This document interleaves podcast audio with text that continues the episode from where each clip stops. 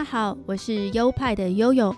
在台湾曾在政治领域担任平面设计师，有五年的工作经验。这个节目是我离开台湾的工作后，到加拿大温哥华生活跟继续学习平面设计的经验分享，欢迎收听。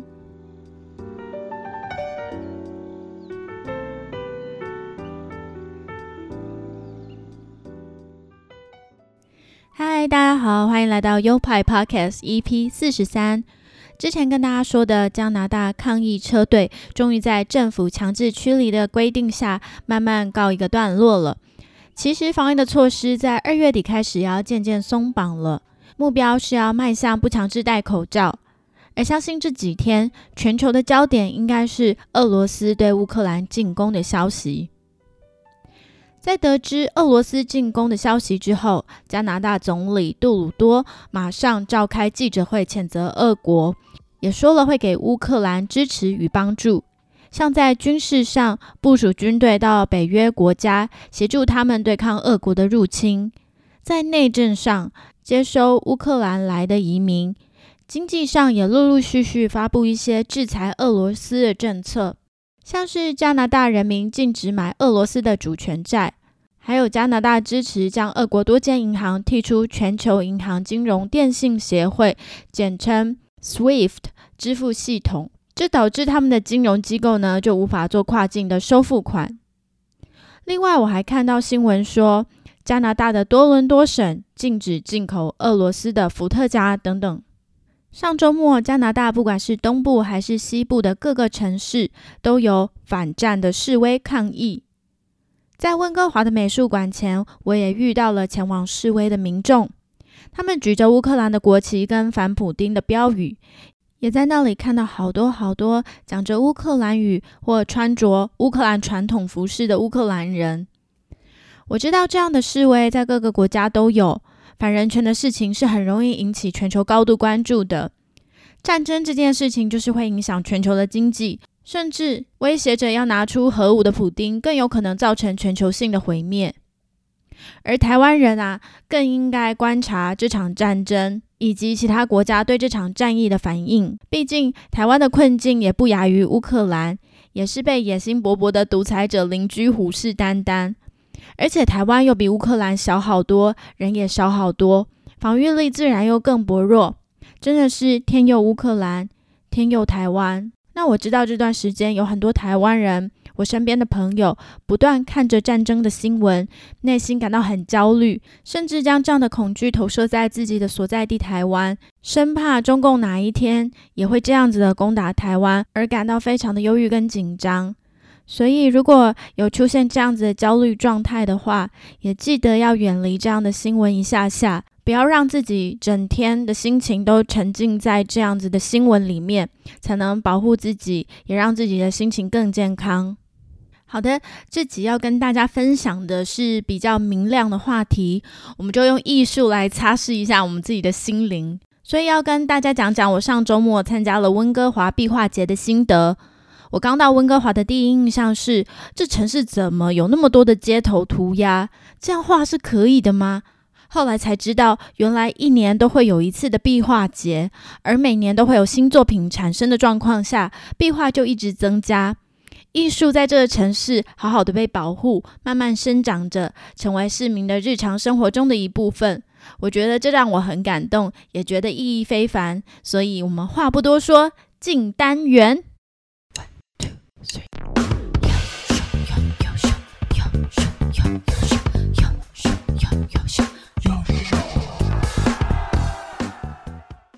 Vancouver Mural Festival 温哥华壁画艺术节，简称 VMF，其实是一个非营利艺术组织的名字。起源于二零一六年，他们主办的这个艺术节，从原本少少的街头艺术创作，至今演变成一个大规模的艺术活动，也加入了更丰富的艺术创作，像是艺术家有来自不同文化、不同民族、不同国家，这么国际化之外，还有许多本地的原住民的创作，所以很多壁画上面有原住民的图腾和他们传统的配色，黑白红。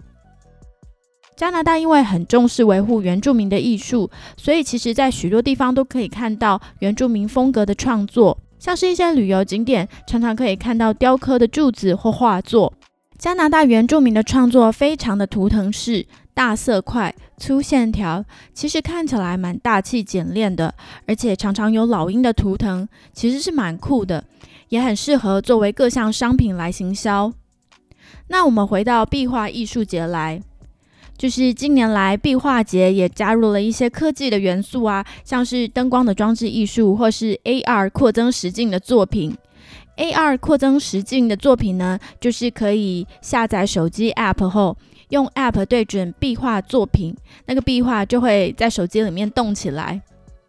另外，除了绘画创作外，今年的艺术节呢，也加入了街舞表演、DJ 放音乐的演出，跟马戏团街头表演。另外还有导览巡礼跟线上艺术讲座等等，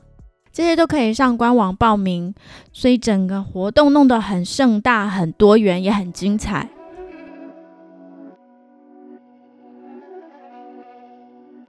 那我上周末参加的是这个艺术团体办的 Winter Arts 冬季艺术的部分，虽然目前已经结束了，但是他们夏季应该还会有一波新的活动。因为每年的壁画艺术节其实主力都是放在夏天，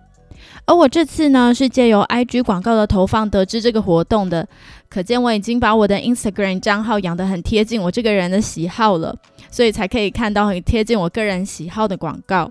看到活动后觉得哇，真的是太酷了，立马下载了活动的 App。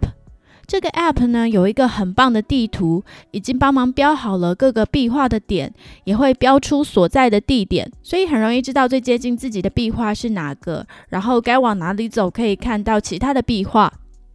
据官网说呢，总共有三百多个壁画作品，光是 app 上介绍的艺术家就介绍了两百四十八个艺术家，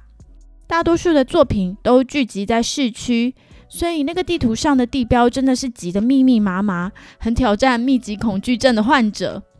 真的非常推荐大家，如果想要参加这个活动的话，可以下载 Mural Art Festival 这个 app，因为这个 app 真的做得不错，可以边看边标记自己喜欢的作品，回家呢再一个一个去 follow 自己喜欢的艺术家的 Instagram 或者是其他的社群平台。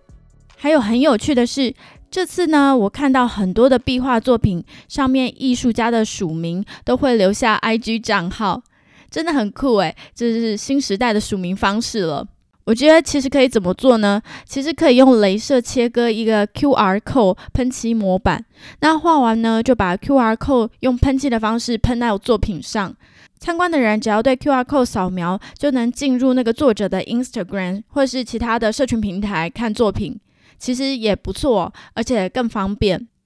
他们官方 App 上的作品其实也拍得很不错。我那时候就在想，因为这几天一直下雨，要是天气不好，没有办法出门看壁画，就干脆上 App 看这些照片就好了。值得一提的是，它的活动官网上有一个月历的功能，我自己觉得很好用，就是它可以点某一天，就会列出当天所有的活动或是展览。这个官网上的功能跟 App 上的地图是这次活动我觉得最方便的工具。当然，官网跟 App 一样都有很美的作品图片可以欣赏。有兴趣的台湾朋友也可以上他们的官网浏览浏览，解解自己的好奇心。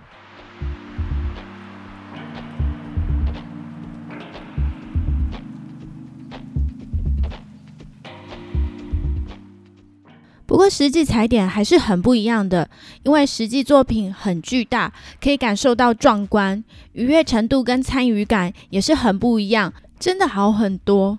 这个活动完全可以步行观赏，因为真的是每走几步就能在某个巷子啊或是转角处发现作品，有很多的惊喜，也很像在整个城市寻宝一样，非常好玩。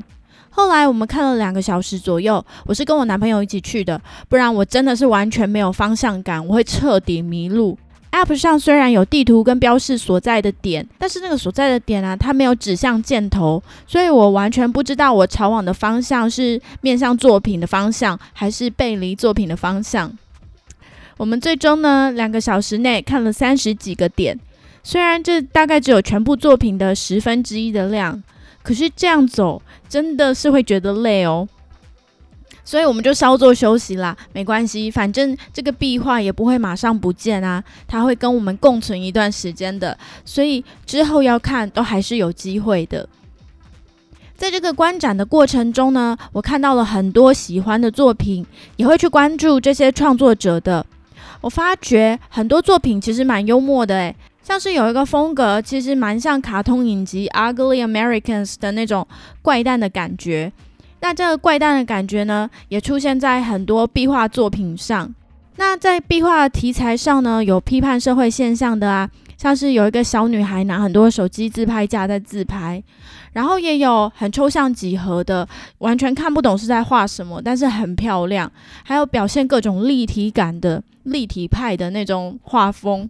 还有刚才讲过的原住民艺术。那也有一些作品呢，是跟建筑空间结合的很好的作品。有一些巨型的壁画不是完整的墙面，而是要通过其他住户的空间。这样子的相互配合，我真的觉得很不简单，因为在台湾也可能很不容易做到。谁的家想要让你这样画？所以我觉得中间的沟通协调一定是花了很多的心思，能做到真的是很不容易。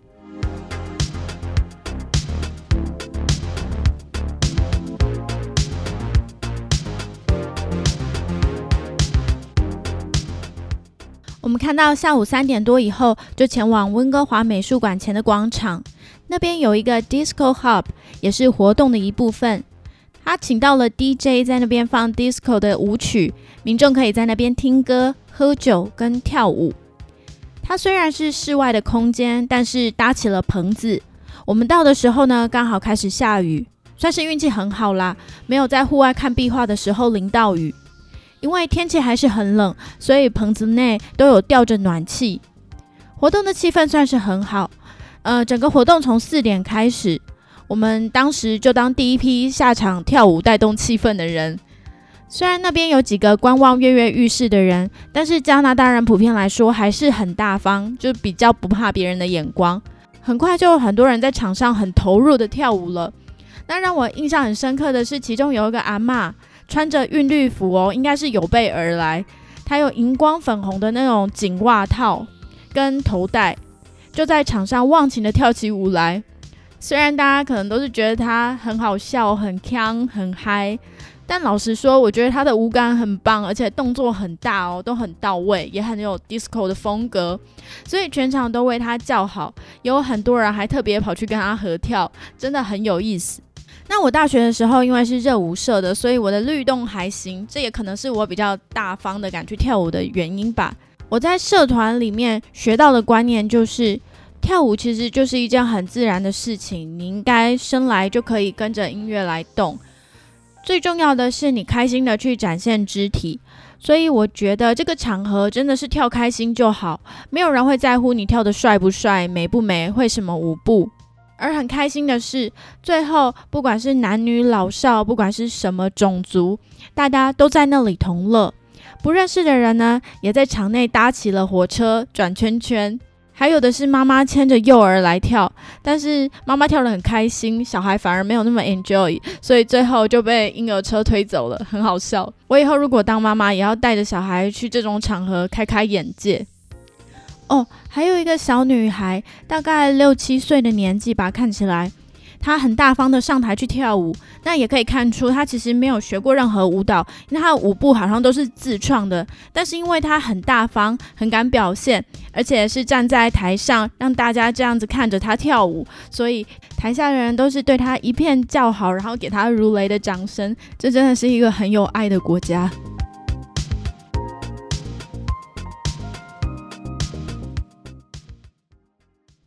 我们后来呢，就离开去吃晚餐了。回头路过，大概是晚上九点多左右了，发现那时候整个场内都是塞满的。哇，天气那么冷，大家还是出来玩，真的是一个好欢乐的地方啊！他们的夏季应该还会有一次更盛大的活动，我真的是非常期待，真的真的。如果有更好玩的事，我再找机会跟大家报告喽。在这个壁画节里，有的壁画离我日常活动的地方很近，像是我平常去上课就能看得到。没有这个节日的话，真的不会特别去了解，也不知道到哪里去了解这些作品的创作者跟创作的故事，就快要把这些作品视为一种理所当然的存在了。但很好玩啊，官网上也写着，他们这个组织是希望能拉近社区民众与艺术创作的距离，所以说不定这样的理所当然，也代表这些艺术融入了市民的日常生活中。整个活动体验下来呢，我感觉自己被一种爱包覆的感觉，包容着多元，包容着各种次文化，感觉到这个城市的善良与美好，拥有强大的生命力、创造力，而且很强悍的一直生长拓展着。尤其整个城市都容许你自由游走，容许你奔跑，容许你探勘与拓荒，然后在转角的那面墙一头撞见巨大的壁画。它就那么理所当然、无畏无惧的展示在你面前，哇，那种感觉真的很激动。我全程都是很兴奋的，一直往前跑着。这样的艺术体验真的是很棒、很过瘾。